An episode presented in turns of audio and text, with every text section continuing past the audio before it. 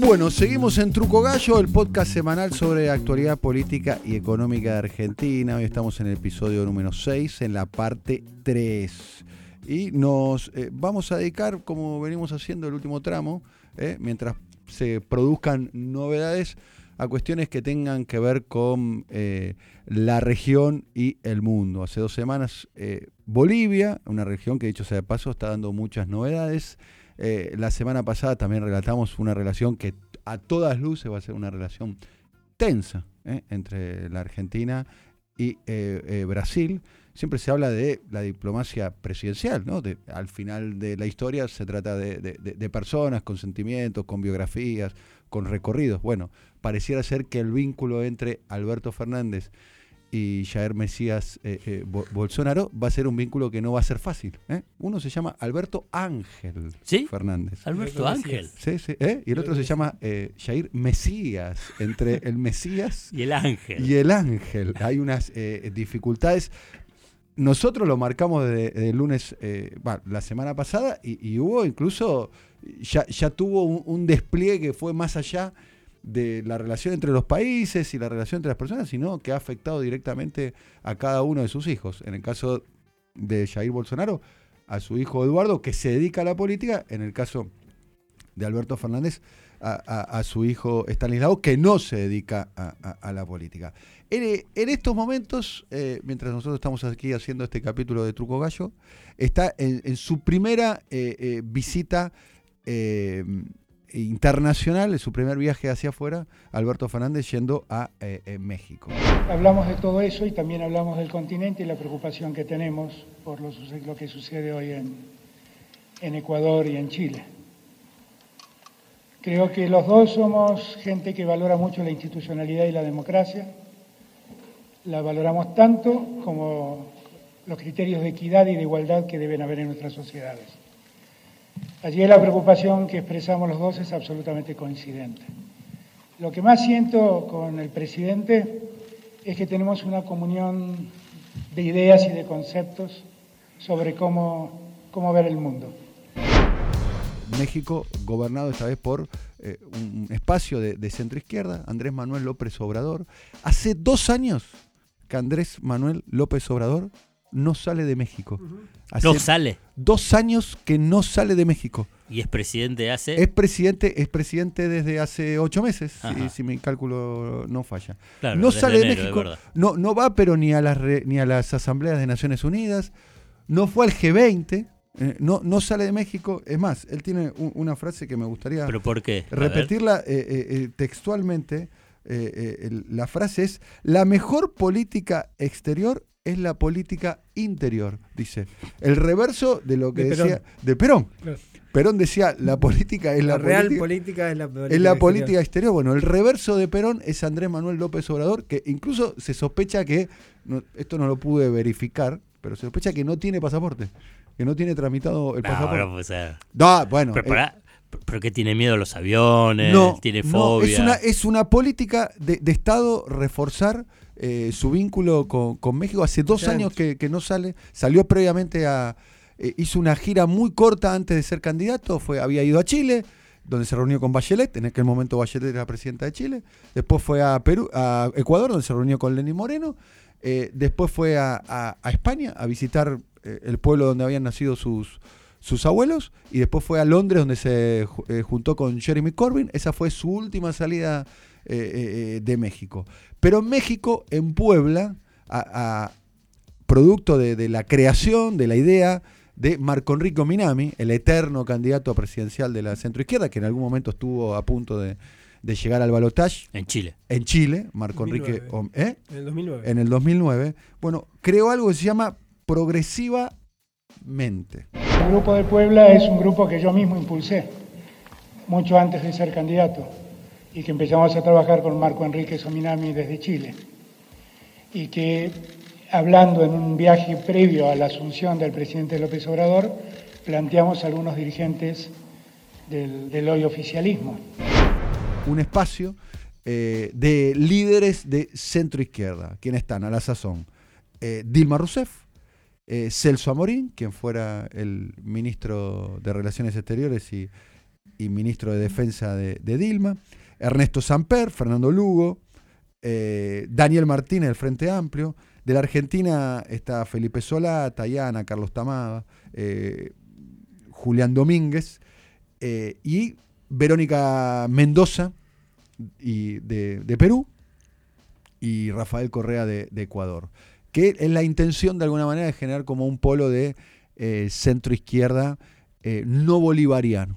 Se van a reunir ahora en la Argentina, el 8, 9 y 10 eh, eh, en la Argentina. Se reúnen todos ellos. El Hotel Emperador. ¿Eh? El Hotel Emperador. Con la presencia, el Hotel Emperador, sí. ahí en la 9 de julio. Un hotel con larga tradición peronista, ¿no? Sí, señor.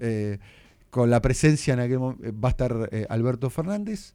Y la idea es generar como un, un, polo alternativo. También estará Rodríguez Zapatero, eh, será como el único invitado extraterritorial de América Latina. García Linera. García Linera también. Pepe Mujica. Estoy repasando a ver las cosas que me dijeron. Eh, Camilo Lagos. Dilma. y la Argentina fue elegida especialmente por el tema Alberto Fernández. Se venía armando y se aceleró después del triunfo en La Paso. ¿Te acordás? Vamos a hacer dos consideraciones con eso. Eh, en su momento estuvo Alberto por viajar a México. Eh, de hecho, no viaja al encuentro del Grupo de Puebla que fue en junio, justamente porque surge en el medio de la candidatura. Estaba, invitado inicialmente y manda una delegación de Felipe Solá, Tayana, Tomada y, Domínguez. Exactamente. Y eso fue lo que, lo que se armó.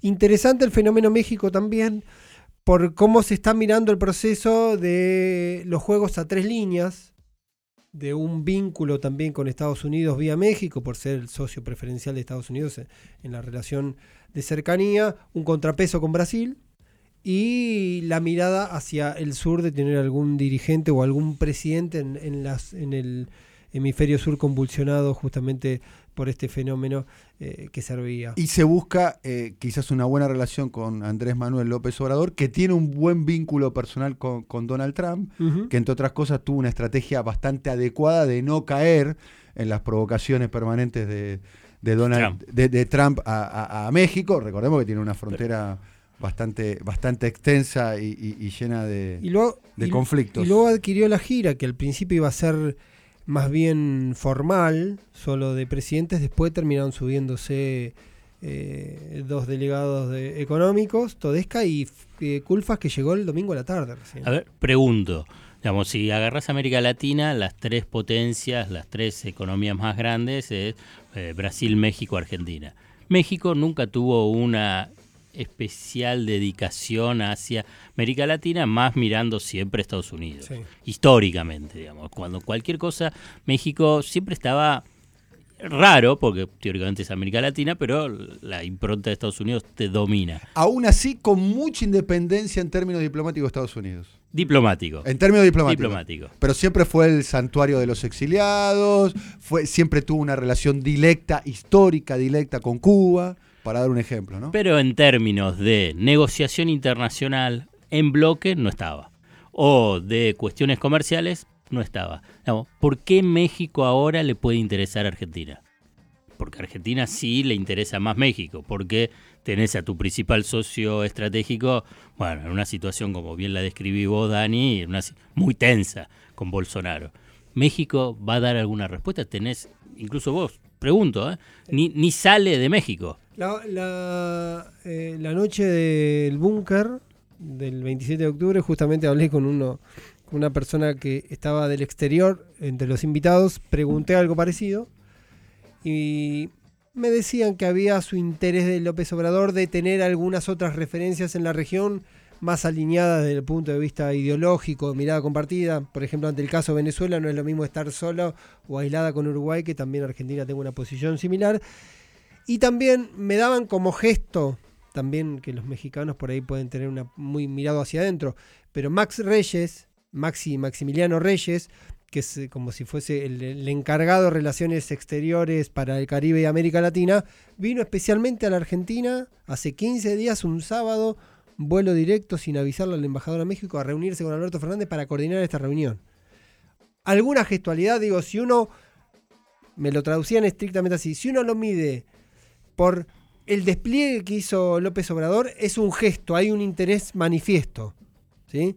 Después habrá que ver cómo evoluciona la relación y eventualmente eso en qué eh, se termina volcando. Quizá lo de Carlos Slim, quizá otras relaciones de negocios empezaron a jugar en el medio. Bien, eh, eh, está la impronta de Andrés Manuel López Obrador, que por caso, para, dar un ejemplo, en el caso Venezuela, por ejemplo, que es, él, no se sumó al Grupo Lima, no aprobó la intervención militar, pero cuando lo propusieron como mediador, dijo, eh, yo no quiero intervenir en conflictos de, otros países. Eh, eh, la idea, insisto sobre el concepto de López Obrador, la mejor política exterior es la política interior. Y el tipo ha decidido no salir de, México, ocuparse solamente en eso, me parece que la impronta es personal, me parece que está jugando un papel importante.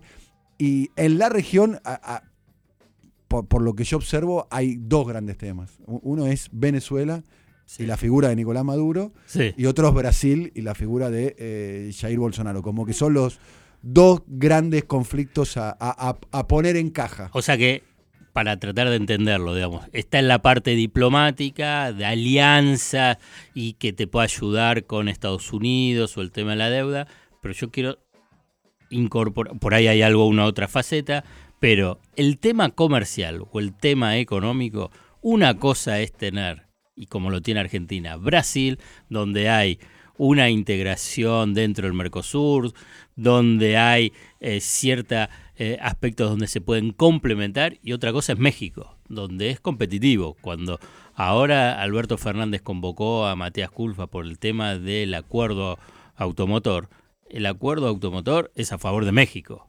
dentro de esa, dentro de esa lógica y esa relación. Obviamente que como son multinacionales y dentro de son esas multinacionales, las casas matrices definirán en última instancia qué es lo que les conviene. Pero en términos globales, en términos globales, obviamente que la relación económica o la relación comercial hasta ahora es preferible Brasil que México. Otro de los que va a estar en esta cumbre, eh, eh, ya lo dijimos, creo que es este eh, Álvaro García Linera, y, se especula con que la cumbre saque, la cumbre de Puebla, saque un comunicado pidiendo la libertad de Lula, apoyo al Frente Amplio en Uruguay y, reclamando por la violación a los derechos humanos en Chile, digamos. Es, como una cumbre de, centro izquierda no bolivariana. Mm. Igual le sumaría la presencia de Álvaro García Linera es un, elemento novedoso. Y Daniel Martínez también. y Daniel Martínez del Frente Amplio. Candidato del Frente Amplio. Sería la, contraparte de la Alianza del Pacífico. O, al, grupo, o al Grupo de Lima, ¿no? Me parece que la contraparte del Grupo de Lima. en el eje, el Grupo de Lima ha tenido como único eje Venezuela. Acá no va a ser la centralidad del Grupo el tema Venezuela tampoco. Esto va a ocurrir el 8, el 9 y el 10 del mes de noviembre. De este modo estamos eh, concluyendo eh, la tercera parte del capítulo 6 de Truco Gallo eh, de esta semana. Y como siempre, nosotros tenemos que destacar a las personas que trabajan eh, para que esto pueda salir al aire. Por ejemplo, el caso de Simón Vilarrubia, que hace un trabajo espléndido, que es el realizador de Truco Gallo.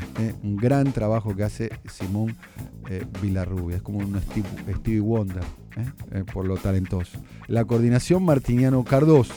En diseño gráfico es una consultora, una agencia de Rosario de la Chicago, Argentina. Brasilcomunicación.com.